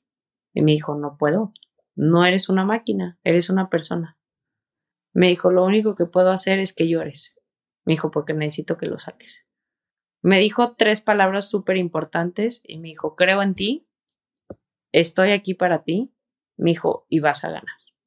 Yo me acuerdo que la veía, escuchaba eso y yo lloré, lloré, lloré, lloré. El minuto que tenía para entrar del tiempo, lloré, me metí y gané. Y me acuerdo perfecto que todo el mundo me decía, pero ¿por qué lloras? Y yo, no me pregunten, no sé por qué. Necesitaba sacar como toda esa presión que tenía acumulada y me metí y jugué el partido y lo gané. Y yo, ok, ya logramos el 127, ahora estoy a uno de romperlo. Entonces me acuerdo que cuando ya rompo el récord, para mí fue como quitarme ese peso de encima, pero agarrar a mi equipo y decirles, momento, ya no estoy disfrutando esto y es algo que me encanta, pero que ya no lo disfruto. ¿Qué hago para volverlo a disfrutar? Me dicen, regresar a lo básico. Tus entrenamientos, tu música, tus tiempos, tus terapias, porque yo ya hacía todo monótono. Imagínate que ganas, ganas, ganas y ganas, que te acostumbras a eso y a veces creí que el nivel estaba ya ahí de por vida, oso, ¿eh? A veces ya no entrenaba lo que yo entrenaba normalmente. Y viene el punto donde me ganan después de los 152 partidos invicta, de los tres años, ocho meses. Pero también yo vivía con una presión que ni siquiera permitía entrenarme al 100% porque yo decía, me van a ganar, tengo que ir a entrenar. Acababa un torneo el domingo y el lunes yo ya estaba en el gimnasio de nuevo entrenando. Y me acuerdo perfecto de un torneo muy, o sea que terminé ese torneo, me acuerdo, no me acuerdo si era en, el de Nueva York o era el de Nueva Orleans. Pero me acuerdo que eran esos dos torneos y después me tocaba el de California para cerrar la temporada. Y me acuerdo perfecto que me fui a San Diego a entrenar y le dije, mamá, ya no hay que regresar, nos vamos a San Diego, nos vamos a San Diego y de ahí me voy a Stockton, justamente el lugar donde yo había vivido. Y me acuerdo perfecto que, que estuvo muy chistoso porque cuando llego a San Diego y voy a entrenar, me dice la misma de recepción. Ay, señorita, usted está como medio loca, la veo entrenar demasiado. Entonces mi mamá se le quedó tan grabado que me dijo, ya hasta la secretaria dice que estás loca. Me dijo, ¿de cómo entrenas? Porque mi mamá decía, Paola, descansa. Me dijo, el jueves ya nos vamos a California. Y yo, no, mamá, no puedo. Pero ¿sabes por qué era? Porque yo sentía mucha presión de que nadie me puede ganar, tengo que seguir, tengo que seguir, tengo que seguir, que te digo, no lo disfrutaba, lo veía como una obligación. ¿Y cómo viviste la derrota? Cuando me dice la señorita esto, dije, no, creo que ya esta señorita que cero me conoce, yo creo que sí ha de decir que sí estoy loca por cómo entreno. Me voy al torneo el domingo que me levanto, me acuerdo de final, le dije a mi mamá, ay mamá, me siento bien cansada. Le dije, no tengo ganas de jugar. Y me dijo, no, pues te pones las ganas y te activas porque te toca la final en una hora. Me acuerdo perfecto que yo le hablo a, mi nutrióloga y le digo, oye Betty, le dije, siento mi cuerpo súper pesado, ¿qué desayuno? Me da la dieta, la desayuno, ¿no? Le hablo a mi psicóloga y me dice, no, Pau, esa actitud, métete y, dale. No, ahí no tenía nadie de mi equipo más que mi entrenadora, me acuerdo perfecto. Y cuando llegó el partido, después de tres horas y media me ganan, no, yo, yo hace cuenta que sentía que me habían bajado el telón y se acabó la carrera de Paula. Y era mi primera derrota después de tres años, ocho meses. Pero me acostumbré tanto a ganar que cuando viene la derrota no sabía cómo asimilarla. Viví la depresión por una semana y media, no quería tocar la raqueta, mi equipo me hablaba, no les contestaba, mi psicóloga estaba preocupada, le preguntaban a mis papás y ellos, está bien, pero no quiere salir del cuarto, no quiere salir de entrenar, mis amigas de que ya vámonos de fiesta y ya no quiero, o sea, mal. Me acuerdo que yo, era Halloween y me acuerdo perfecto que yo arriba de una calabaza llorando con mi mamá, o sea, así de que, ¿por qué me ganaron? Rarísimo, pero fíjate que hubo muchas cosas donde no sé, mi hermano, ese día que yo perdí el invicto, el grande con el que estoy muy cercana, hizo pérdida total mi coche. Yo no sabía que le había chocado, mi papá no sabía, no nos había dicho a mi mamá y a mí. Mi hermano iba con una de mis mejores amigas, mi amiga no se subió por alguna razón. Ay, no, o sea, como miles de cositas que yo no sabía que habían pasado, que fue cuando pasó cuando me quitaron el invicto. Y yo decía, bueno, ¿qué es esto? O sea, no entiendo, será el fin de mi carrera, de verdad tengo que retirarme. Y ahí fue donde volví a encontrar como la motivación después de dos semanas de no querer saber nada del racquetball y decir, mm, viene otro reto, me gustan los retos y me voy a levantar, aunque me caiga. Y aunque me duela y aunque sienta que a lo mejor no es lo que debería de hacer, pues lo voy a hacer. Y ahí es como he aprendido que la vida es caerse, levantarse y que siempre hay una manera de salir adelante. Explícame algo, eh, algo que yo he visto y he hablado con muchos atletas olímpicos, campeones mundiales, entrenadores de campeones mundiales, es la manera en que asimilan los errores y las derrotas. Eh, muchos de nosotros mortales rumiamos en el error y rumiamos en la derrota y nos cargamos de culpa. Ustedes no.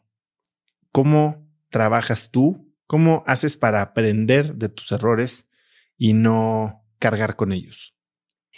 Pues porque siempre he aprendido que gracias a Dios no he tenido tantas derrotas en los últimos años y me he dado cuenta que si viene una derrota viene con un aprendizaje y siempre hago una retroalimentación con mi equipo de decir si yo hice y di todo de mí en ese partido y no salió el resultado, me costó mucho trabajo entenderlo, ¿eh? Ojo, porque la verdad es que yo también era esa persona que me culpaba y me culpaba y le daba mil vueltas y por qué no hice este tiro y por qué no cambié la estrategia de juego y por qué no sacaba. Y entonces, mira, me llenaba como que de pedritas el costal, ¿no? Hasta que me, entendí que con el simple hecho de estar ahí y haber buscado estrategias y que en su momento no me funcionaron, no fue mi culpa. Yo hice todo para que pudiera ganar si en aquel momento la situación se le dio a la otra jugadora era por algo. Y pero ese algo yo lo tenía que entender. Y es ahí donde me, me senté con todo mi equipo y entendí esa retroalimentación. Porque antes no la hacía, antes de que nada, ya no pasa nada. Hasta que después de, de que, te digo, dos semanas no quería pues jugar, no quería saber nada del racquetball, senté a todo mi equipo y les dije, ¿en dónde me equivoqué? ¿Qué tengo que aprender? ¿Qué tengo que mejorar? Y fue ahí donde volvieron, oye, Pau, el número uno que tú querías tanto está ahí. Me dijo, pero también hay otras cosas a la par del número uno y esa es la parte que también me quitó lo invicto. Las entrevistas, las sesiones de fotos, los eventos sociales, los eventos con patrocinadores, las eh, sesiones de portada. Yo quería estar en todos lados, las conferencias, dejé de enfocarme en lo que me dio el número uno, que era mi entrenamiento. Pero también estaba viviendo algo eso que yo toda la vida lo había querido. O sea, era, sí, qué padre, estoy en la portada de Forbes. Estoy con este patrocinador que toda la vida quise. Estoy en este evento social que me encantaba que me invitaran. Estoy porque me encanta la moda en este pasarela. Eh, o sea, todo eso. Entonces yo decía, bueno, pero es que también es algo que, que va acompañado del número uno. Y me decía mi equipo, sí, y lo estás viviendo, pero también es dónde quieres estar, de este lado o de este lado. Me dijo que este lado social, si no tienes este lado, se va a acabar, ¿eh? Entonces yo, híjole, era como muy fuerte eh, todo eso que me decían, porque además estaba muy chica, yo tenía 22 años y yo decía, híjole, ¿qué, decisión tengo que tomar? O sea, por, por, por qué lado me voy, si también lo social me gusta, pero también la disciplina me gusta. Entonces llegué al punto donde mi equipo me dijo y mi psicóloga me acuerdo que me dijo, tienes que aprender a decir que no. Me dijo, ese es tu grave error. A todo mundo le dices que sí. No, había momentos donde te lo juro, o sea, tenía entrevista tras entrevista tras entrevista que, que me decía mi entrenador, bueno, tendré que hacer fila para entrevistarte y entrenar. Te lo juro, de que yo a todo mundo le decía, es que no, ¿cómo les digo que no? Hasta cómo, que... ¿Cómo le dices que no a la gente? ¿Cuál es el lenguaje que usas para decir que no y no cerrarte puertas? Sí, pongo de ante como uh, primero mi entrenamiento. Y eso es algo que antes no lo hacía. Antes yo decía, ay, no, bueno, pues que mi equipo se espere y yo tengo que decirle a la gente que pues tengo nada más estas horas. Y, me, de repente llegaba y me decía a mi equipo, es que son tres horas de retraso. No es una, ni 20 minutos. Y yo, me regañaban y me regañaban, me regañaban, hasta que mi psicóloga me dijo, te tengo que entrenar. O sea, no hay de otra sin que sientas la culpa, porque yo decía no y me sentía súper mal y luego le escribía a la persona y yo no, pero es que no vais a creer que, o sea, le quería dar miles de explicaciones, ¿no? Hasta que entendí que no, que todo, cada, cada persona tiene su tiempo, que hay maneras de decirlo, oye, sí, no, me acuerdo perfecto que ya después era de, sí te la doy, tengo estos horarios, si te quedan, vamos a trabajarlos. Antes era de que, no te preocupes, este, ¿a qué hora quieres? Y yo, eh, Efraín, ¿podemos cambiar el entrenamiento a las 5? Porque a las 3 tengo... No, no se puede. No, sí se puede, no te hagas. Entonces yo quería culparlo a él cuando yo no asumía mi responsabilidad por no haber dicho que no. Entonces, híjole, fue un poco complicado, pero hoy puedo decirte que estoy muy feliz porque he aprendido mucho a lo largo de estos años, el cómo decir que no sin tener y sentir culpa, el cómo ser también no cerrarte puertas con patrocinadores, porque nosotros también, bueno, en mi caso como atleta es muy importante el apoyo de un patrocinador para seguir en la liga profesional. He tenido varias marcas, eh, mi sueño siempre fue trabajar con, con, ciertos patrocinadores y cuando me llegó, eh, era como, wow, o sea, estoy cumpliendo también a la par del ser número uno, tener estas marcas, estar en estos eventos, estar en estas portadas, te decía, pero también tenía que combinar el no perderme por esa fama. ¿Me explico? Oye, eh, Pau, eh, he oído a Fran hablar de, y ha escrito un par de artículos bien interesantes sobre que la visualización es la herramienta más poderosa para tener resiliencia, resiliencia mental, ¿no? Mental toughness, como le dice ella. Sí. ¿Cómo se ven estos ejercicios de visualización que haces con ella? Fíjate que lo hice cuando fui a Río como comentarista en Claro Sports y era el primer periodo que yo iba a dejar más de casi mes y medio, dos, de tocar raqueta por estar en este proyecto. Y cuando le dije a mi equipo y les dije, oh, es otra faceta que, que me gusta, que me llama la atención, Claro Sports me invitó a Juegos Olímpicos como comentarista, pero Río no tiene canchas, o sea, a lo mejor y el físico sí lo voy a hacer, pero la, la parte raqueta, ¿cómo? Y me dice Fran, pues aquí viene el reto del mental toughness de la visualización. Y yo, ¿y qué es eso? Me dijo, pues vas a visualizarte en los partidos que más te ha gustado cómo juegas, visualizándote cómo haces el swing, cómo haces el saque. Me dijo, con que le dediques 15 a 20 minutos diarios, vas a permanecer en el aquí y ahora del juego. Y yo decía, no es cierto, ¿cómo? O sea, ¿cómo? Y me dijo, hazlo. Entonces me acuerdo que dije, bueno, nada pierdo. Y estando en Río, lo hacía. Tomaba mis 15 ¿Cómo se ve, ¿Cómo se ve una sesión?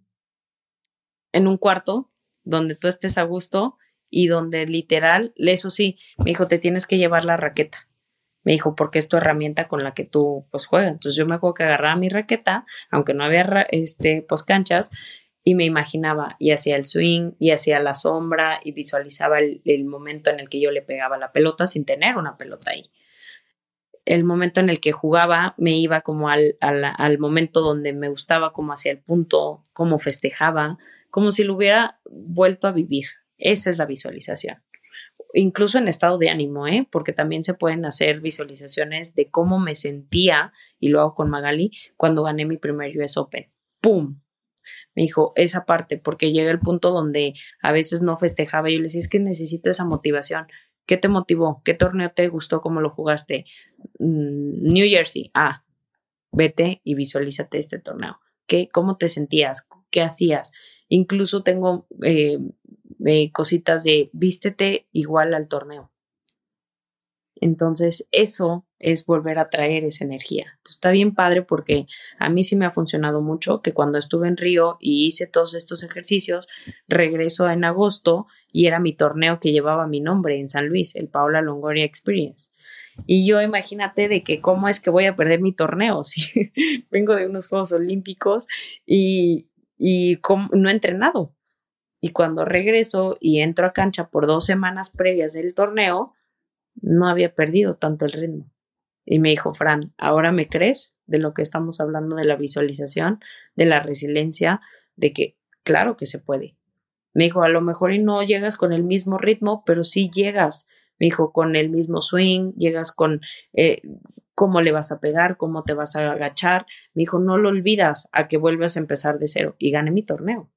Y todo el mundo me decía, no puedo creer.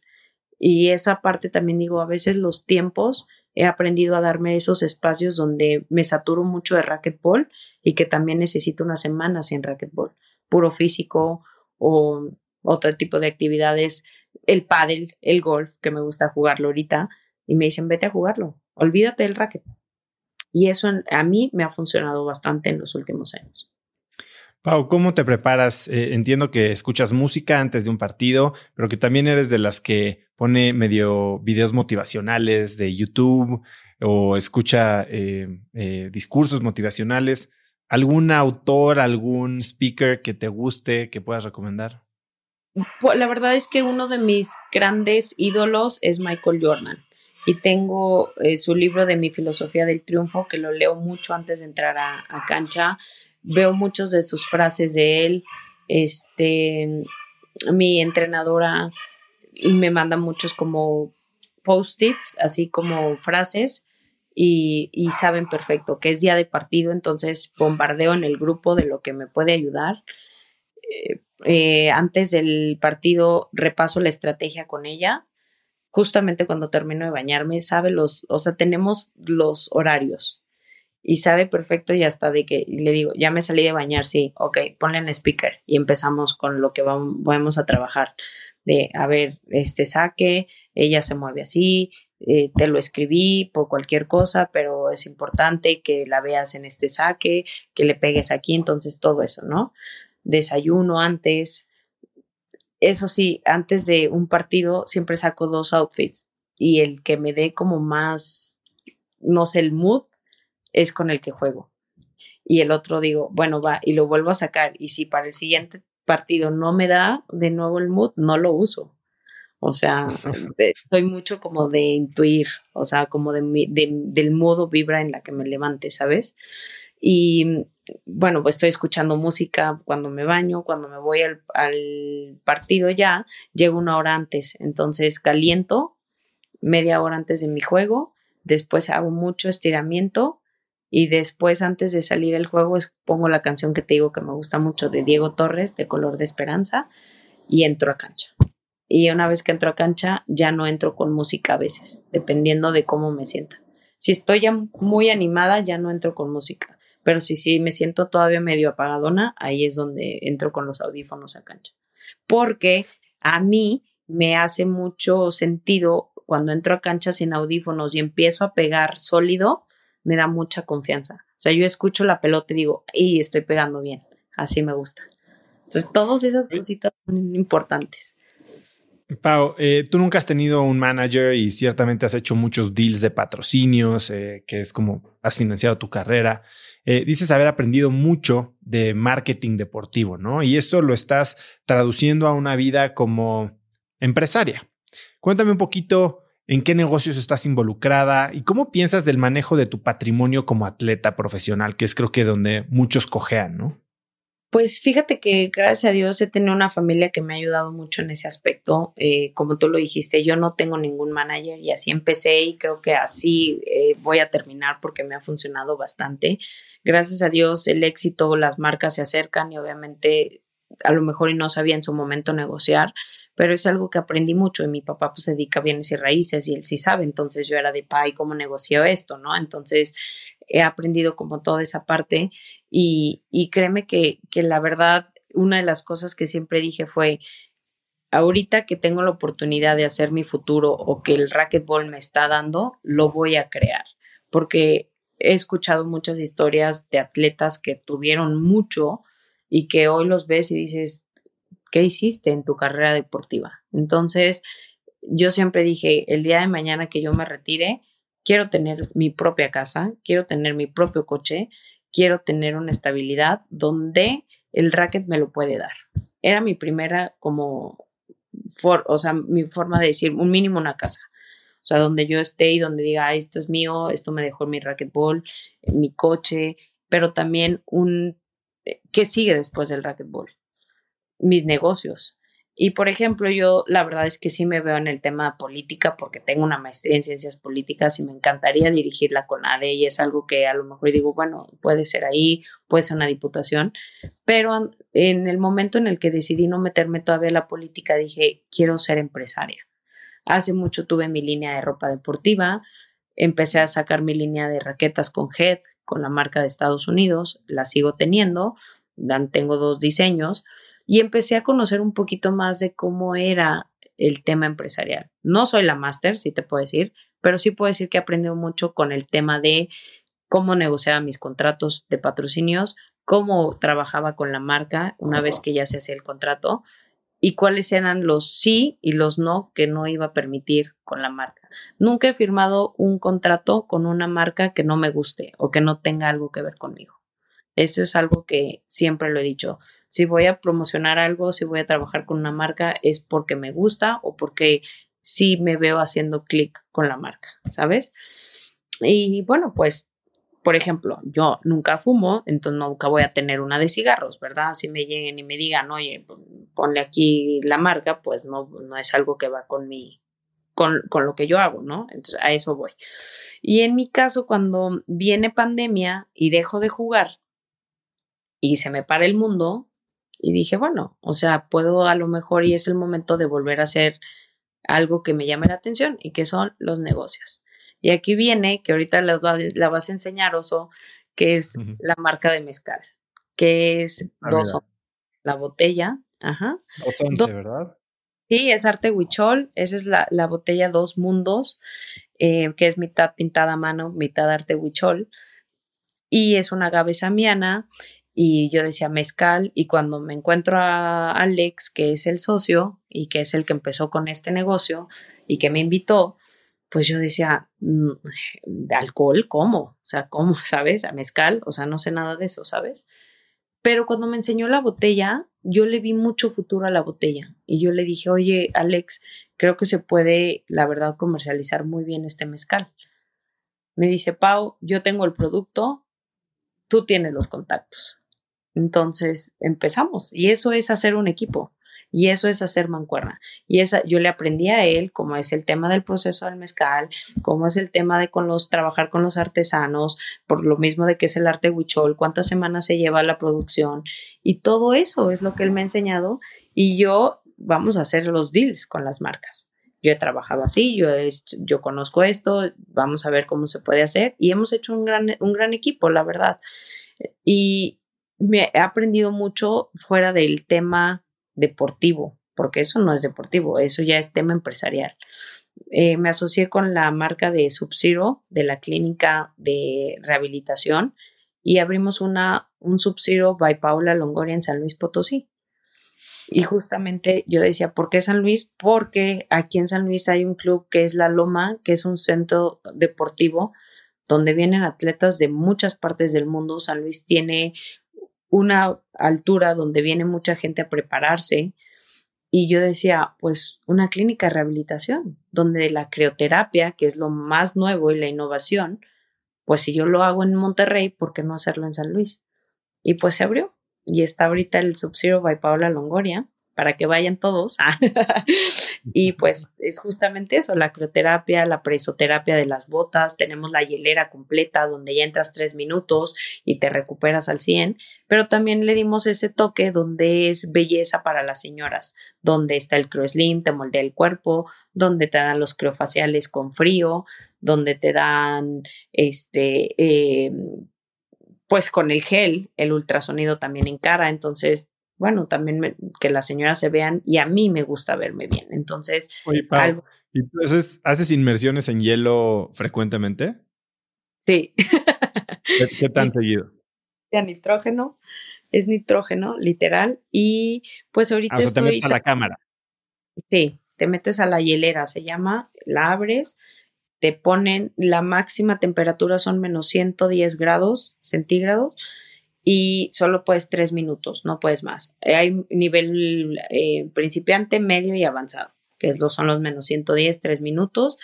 Y la nueva hielera trae lo que siempre me ha gustado, la música. Conectas Bluetooth, pones tu canción, dura tres minutos y te pones ahí, usas orejeras, eso sí, por, por lo mismo de que como ya te da también en la cabeza, este, y te recuperas al 100. Te hace que tengas un mejor rendimiento, te recuperas músculos, duermes mucho más, refuerzas el sistema inmune y bajas de peso también. Así que mira, todo en uno.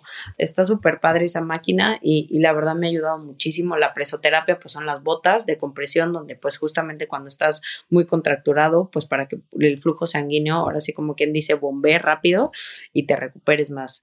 Y bueno, pues ahorita estoy con un proyecto con mi primo que viene eh, también de un agua, que es el agua alcalina un agua con clorofila y un agua natural, donde me invitó un proyecto que se llama Num Water. Y bueno, él lo tiene aquí en San Luis. Estoy justamente por el tema del lado empresarial viendo si me conviene invertir o no. He platicado mucho con él y me llama la atención que es un producto que podemos explotar porque el agua alcalina mucha gente ya la consume. El agua con clorofila, que él la, la maneja muchísimo y, bueno, pues es algo que le digo, bueno, me llama mucho la atención y decidí meterme en ese lado empresarial en pandemia para decir, bueno, ahorita que no puedo generar en lo que es mi deporte, pues sí generar en, lo que son mis negocios y aprender justamente esta parte. Oye, Pau, y en los próximos 12 meses, ya hablando de retos deportivos o retos mentales, ¿qué es a lo que le estás metiendo? Este año es importante para mí porque están los World Games, que son los, son los juegos donde entran los deportes que pueden ser olímpicos y es el racquetball. Son en Alabama en julio. Yo ya clasifiqué en el campeonato del mundo que fue en Guatemala hace dos meses. Tengo la siembra uno por haber ganado el mundial. Tengo eh, los nacionales próxima semana, que justamente me dan el pase al campeonato del mundo que precisamente va a ser en San Luis. Después de 15 años le dan la sede a México y San Luis, donde yo nací, va a ser la, la sede. Entonces, obviamente me emociona poder jugar en casa también y, y, pues un campeonato del mundo, obviamente. Viene el circuito profesional, la liga termina en junio, todavía tengo cuatro torneos más del circuito y volvemos a iniciar en agosto. Quiero volver a traer mi torneo, el Paola Longoria Invitational. Estoy entre San Luis o Monterrey, donde lo hago, porque pues las dos ciudades, la verdad, a mí en lo personal estoy muy agradecida con Nuevo León, porque fue el estado que me arropó cuando yo me fui de San Luis Potosí al estado que represento. Tengo el apoyo de muchos patrocinadores de allá, empresarios que siguen mi carrera deportiva. Y bueno, pues la verdad siempre he sido muy agradecida con esa gente que se ha sumado e incluso se ha bajado porque en su momento hicieron la diferencia o pusieron su granito de arena para que yo pudiera seguir estando en el número uno. Pues Pau, se nos acaba el tiempo porque tienes tu primero de tres entrenamientos del día, pero antes de cerrar, me gustaría eh, preguntarte si pudieras escribir un mensaje en el cielo para que millones de personas lo vieran, ¿qué diría? Que el camino al éxito no es nada fácil que siempre va a haber obstáculos, siempre va a haber retos, pero esos son los que van a forjar tu carácter. Los límites a veces nos los ponemos nosotros mismos y esos límites a veces son más mentales que físicos y lo he comprobado. Me he dado cuenta de que todos nacimos con un talento y ese talento hay que aprovecharlo. Hay que perseguir nuestros sueños con disciplina, con dedicación, con perseverancia.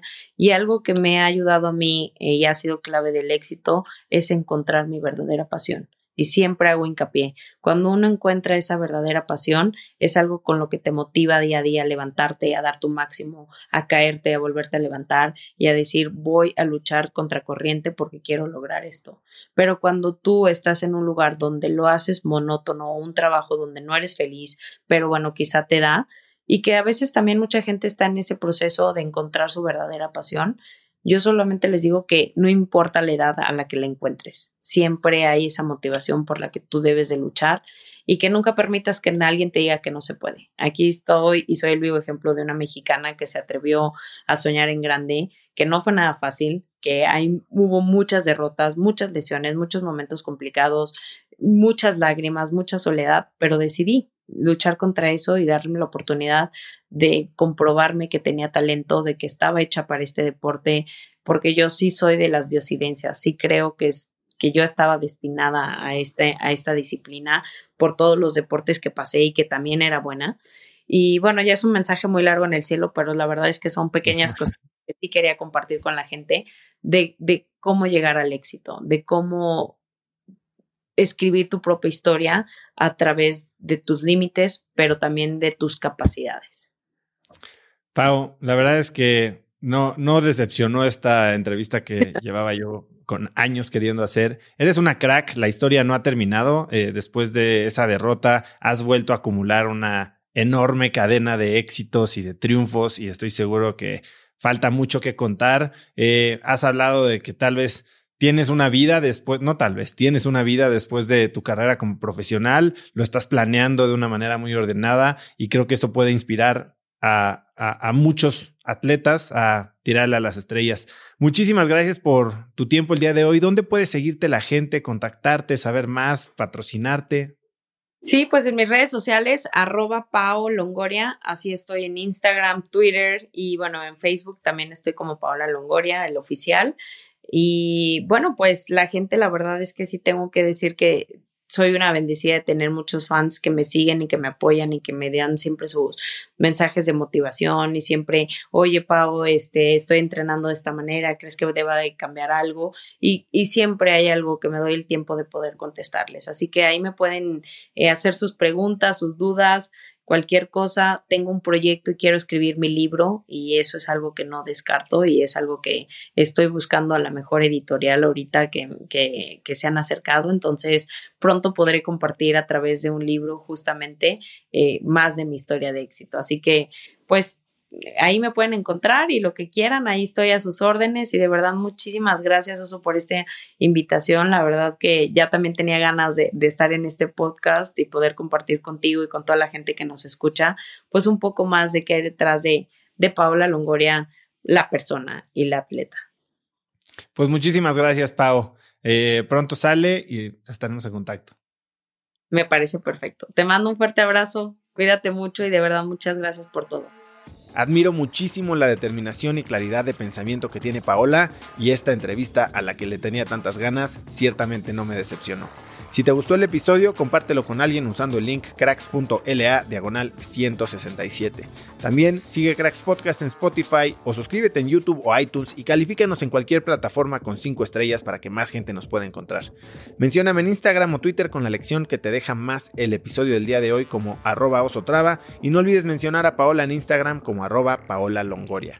Puedes encontrar links a todo lo que mencionamos Paola y yo el día de hoy en el podcast en cracks.la diagonal 167 y antes de irte no olvides dos cosas. Primero que ya está disponible mi libro Haz lo que importa en el que te enseño el método DMS de productividad y diseño de vida y puedes adquirirlo en hazloqueimporta.com, en Amazon o escucharlo en Vic. Y segundo, no olvides registrarte para recibir Viernes de Cracks, que es este mail muy cortito con 5 tips, artículos, libros, gadgets, frases o cosas que encuentro en internet que mando cada viernes y que creo que pueden ayudarte a tener una vida más productiva o mínimo a empezar una conversación interesante este fin de semana. Para recibirlo simplemente regístrate gratis en cracks.la diagonal viernes y voy a estar muy pronto en tu inbox. Eso es todo por hoy, yo soy Osotrava y espero que tengas una semana de cracks. Este episodio es presentado por Vic. Si me conoces, sabes que soy un consumidor voraz de audiolibros y que he probado todo tipo de aplicaciones para seguir nutriendo mi mente mientras manejo o mientras corro o hago ejercicio, pero sin duda, por mucho, Vic es mi favorita.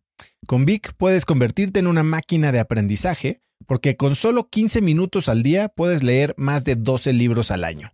En Vic tienen más de 250 mil títulos y puedes escuchar resúmenes de bestsellers en menos de 15 minutos o libros completos, incluido mi libro Haz lo que importa, así como mis Vic originales, como Cómo combatir el síndrome del impostor. Vic, por ser escucha de cracks, te regala 7 días de prueba y después contenido ilimitado por solo 167 pesos al mes en un pago anual de 1.999 pesos al suscribirte a Vic. Simplemente ve a cracks.la diagonal Vic. Vic se escribe B alta E E K. Una vez más, es cracks.la diagonal Vic. Este episodio es presentado por Hospital Ángeles Health System. Cada invitado con el que platico en el podcast me abre los ojos a nuevas tecnologías que están impactando de forma positiva la manera en que todos nosotros vivimos. Una de las áreas en las que el avance tecnológico está generando más impacto es en el área de la salud, especialmente con los avances en cirugía robótica que permiten intervenciones con menos sangrado, menos dolor, cicatrices más pequeñas y una recuperación mucho más rápida. Hospital Ángeles Health System tiene el programa de cirugía robótica más robusto en el privado en México. Cuenta con 13 robots Da Vinci, el más avanzado y versátil del mundo, y con el mayor número de médicos certificados en cirugía robótica, con la cantidad de horas necesarias para poder operar, ya que tiene el único centro de capacitación de cirugía robótica en todo el país. Este es el futuro de la cirugía. Si quieres conocer más sobre el programa de cirugía robótica de Hospital Ángeles Health System y ver el directorio de doctores, visita cracks.la diagonal ángeles. Una vez más, es cracks.la diagonal ángeles. Consulta a tu médico.